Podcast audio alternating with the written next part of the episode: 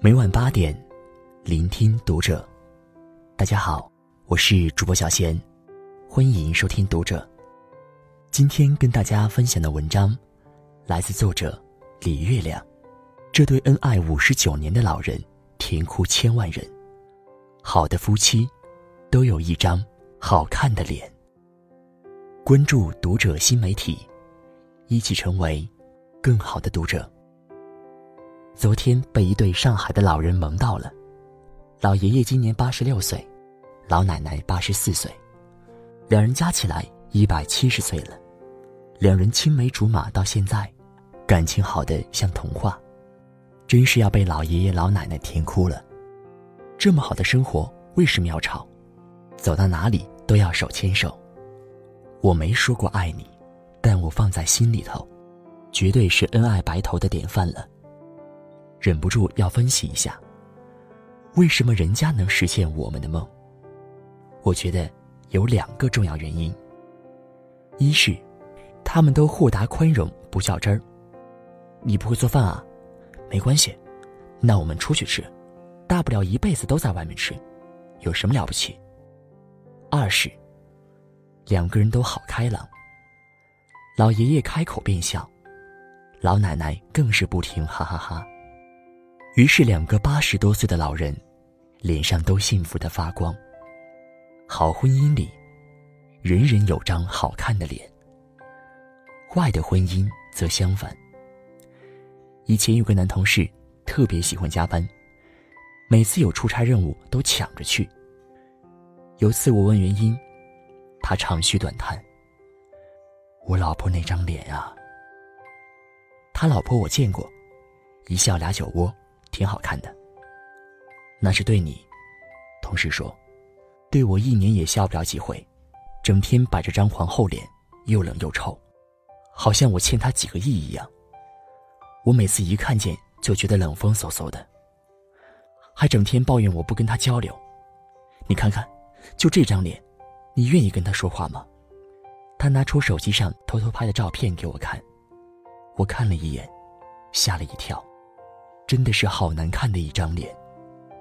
凶、丑、苦、怨、嫌弃、不满、不耐烦，明晃晃的写着“离我远点”四个大字。同事说，老婆是个特别情绪化的人，一点小事儿就在心里过不去。父母生病，在单位被领导说一句，网购买的东西不合意。他都会马上在脸上挂出来。以前他还试着去开导，但每次他一开口，他就炸了，沟通不成还要吵一架。他索性就离远点，惹不起就躲着呗。其实我老婆对家付出不少，我挺感激的。当然我对她也很好，每天给她做早饭，孩子小时候我带的比她多。但她这种性格实在让人难受。一点不满意就甩脸，总好像全宇宙都对不起他，搞得家里特别压抑。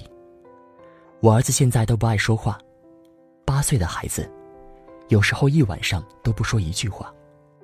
他说已经对婚姻不抱希望，凑合着过一天算一天吧，特别悲凉。这是男人，换做女人，可能根本凑合不下去。曾有个女读者找我，她老公也是那种两面人，在外面谈笑风生，一回家满脸冰霜。她说结婚十年，基本都是看着老公的脸色过日子的，而她的脸色就没怎么好过。她本来是个话多的人，喜欢细细碎碎的跟家人分享点滴见闻，但常常，她说很多，她板着脸不回一句。他说的兴高采烈，他冷冷看他一眼，让他觉得自己特别没趣。慢慢的，他就闭了嘴。有时想说什么，一看到那张拒人于千里之外的脸，也硬生生憋回肚里，几乎憋出内伤。每沉着脸，他都觉得是自己做错了，下意识的去试探，去讨好，心特别累。关键是还没效果，他怎么努力，都改变不了她那张难看的脸。她说：“现在一看见老公就胃疼，这个家太负能量了，没有爱，没有温度，没有交流。这么下去，我要得抑郁症。”她说：“受够了，想离婚。”我随后跟她老公聊了一次。这个愚钝的男人，居然对老婆的痛苦完全不以为意。他老拿这个说事儿，怎么了就要离婚？我又没打他，没骂他，我说什么了就伤到他了？我说，先生你听好，并不是只有话语和拳头才伤人。对爱你的人来说，一张难看的脸就是毒，是雾霾，天长日久，也能让人得癌。有一个词，叫表情暴力。很多人都在用这种暴力伤害着最亲密的人，自己却不以为意。你工作不顺，你心情不好，你受了委屈，你心存怒气。你在外面不敢表达，就在家里挂起一张丧脸给爱你的人看，因为这些人是安全的，不会因为你脸难看而离开你。甚至还会小心翼翼讨好你。可是你低估了这种表情暴力的杀伤力。你摆出一张难看的脸，貌似与别人无关，但事实上，它消耗着爱人的热情，消解着关系的亲密，消灭着家的美好。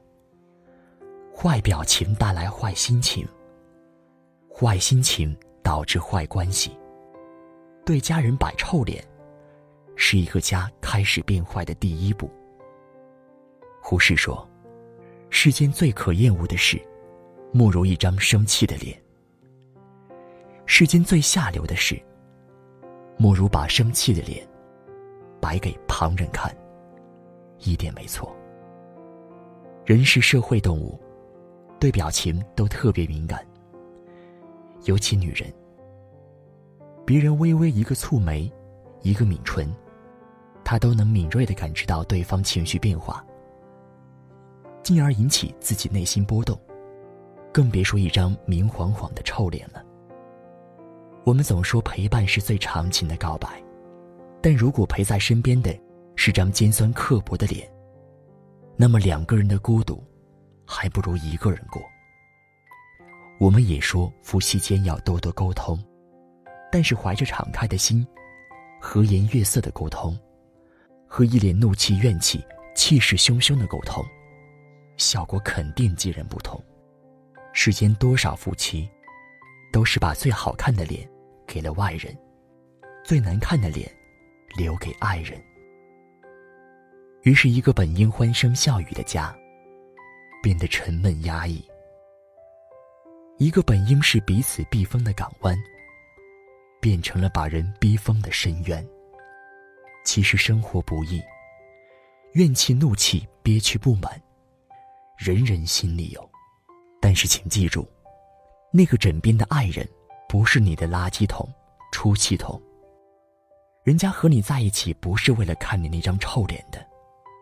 颜值再高的脸，整天眉头紧锁、既怨且怒，也是丑，也是没人喜欢看。如果你在外面不开心，那么，请在进家门前调整好心情，把垃圾情绪扔掉，带着好脸色见家人。如果你是因为家人不开心，那么请心平气和的去沟通解决，不要看到饭没做好，就拉下脸不说话；看到房间乱糟糟，就甩脸给爱人看。摆臭脸解决不了任何问题，只会让家里阴霾遍布。天长日久，集体生病。我小时候特别喜欢去小姑家玩，以前没想过为什么，今年夏天又去，我忽然懂了。小姑和姑父都是大学教授，也都是乐天派。两人脸上总是特别平和、喜悦，好像从来没为什么事发愁过。尤其小姑，她说话慢，又温软，眼里总有笑意。临做饭时，表情都是愉快的。我觉得他像一个春天，周身都是暖洋洋的气息，而且是敞开和接纳的状态。